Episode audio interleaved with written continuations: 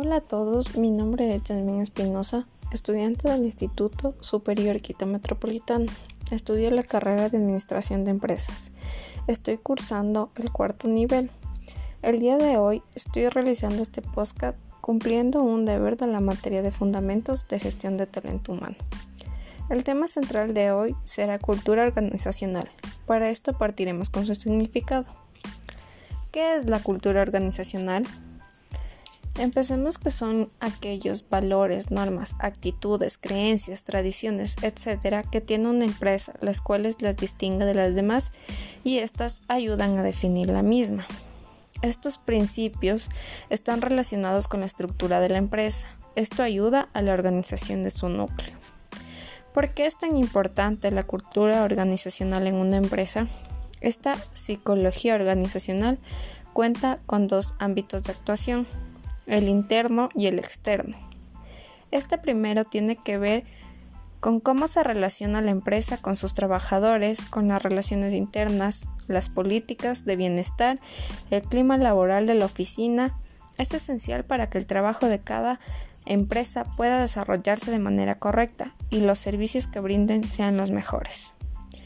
Respecto al nivel externo de la cultura organizacional, tiene que ver con el comportamiento de la entidad de cara al exterior, de su actitud social y cómo éste se muestre con el cliente, ya que esto es fundamental para relacionarse y poder conseguir el objetivo que se tiene como identidad. Al momento de incluir al personal a una empresa, es indispensable la cultura organizacional, tanto para reconocer la persona que va a ingresar a la empresa y si cumple los requisitos establecidos y requeridos por la entidad, como para saber las normas en las cuales debe ambientarse para cumplir su rol de trabajador. También hablaremos de la inserción del personal. Este término que se usa para referirse al proceso de la incorporación de los trabajadores que se encuentran aptos para el puesto de trabajo que está vacante, el cual es necesario en este que interviene tanto el papel de la identidad, la cual requiere el personal, y el otro papel que es fundamental, el trabajador. En sí, tomando en cuenta que la empresa busca la mejor opción de vacante, enfocándose la mayoría de veces en su nivel académico, el cual es muy importante, como también la experiencia y trayectoria que tenga la persona que va a tomar este rol. Pero no podemos olvidar que quien también toma el riesgo de ser el empleado, tiene que tomar en cuenta los beneficios que la dicha empresa va a brindar. Por esto debe de conocer la cultura organizacional que tiene la misma.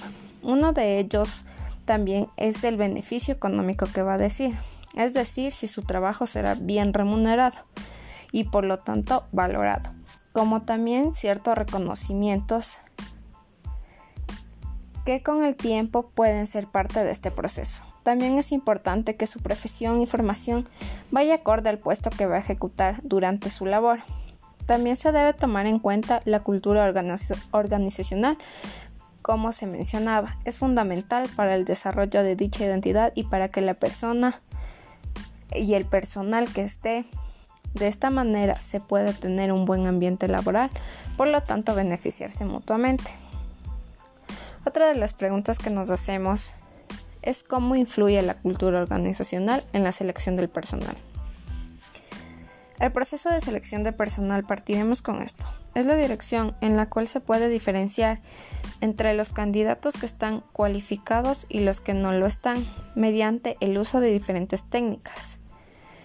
¿Cuál es el objetivo del proceso? Es elegir el candidato más valioso para la organización tomando en cuenta sus aptitudes y actitudes para que puedan cumplir con los requerimientos del trabajo.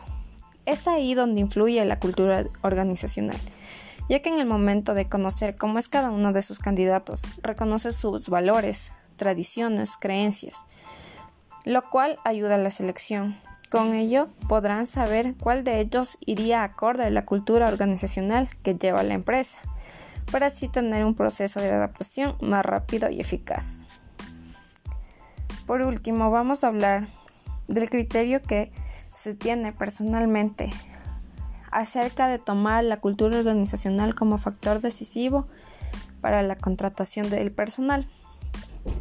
Como criterio personal, el cual puedo aportar, según lo he leído y también mi pensamiento personal, es decir, que es un factor importante, ya que como se mencionaba anteriormente, la cultura organizacional es una forma de reconocer y conocer el personal, el cual se va a contratar y que éste esté relacionado con sus valores, creencias, tradiciones, etc.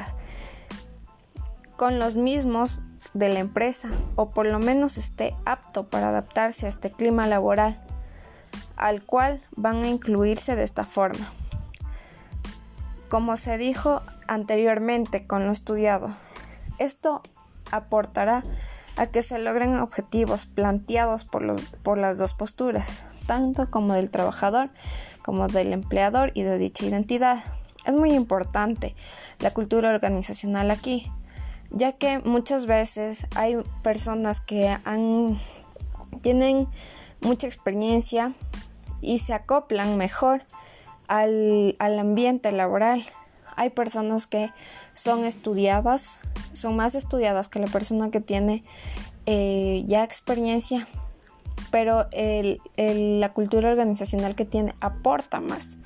Va eh, su forma, sus criterios van de la mano con la cultura organizacional y cómo se desempeña la empresa y puede ser más apto que, la otra persona. Es por esto que es fundamental estudiar a cada uno de los vacantes, de las personas candidatas a cumplir este rol.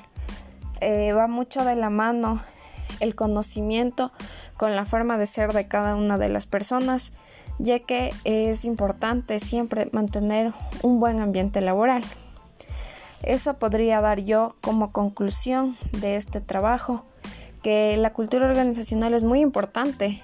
La gestión de talento humano es muy importante en una empresa, ya que para que el desarrollo, el funcionamiento de esto vaya de la mano con los objetivos de la empresa, tienen que tener personal no solamente profesional y capacitado, sino eh, personal que sea humano y que tenga características que brinden lo mejor de sí para poder cumplir su rol en la empresa.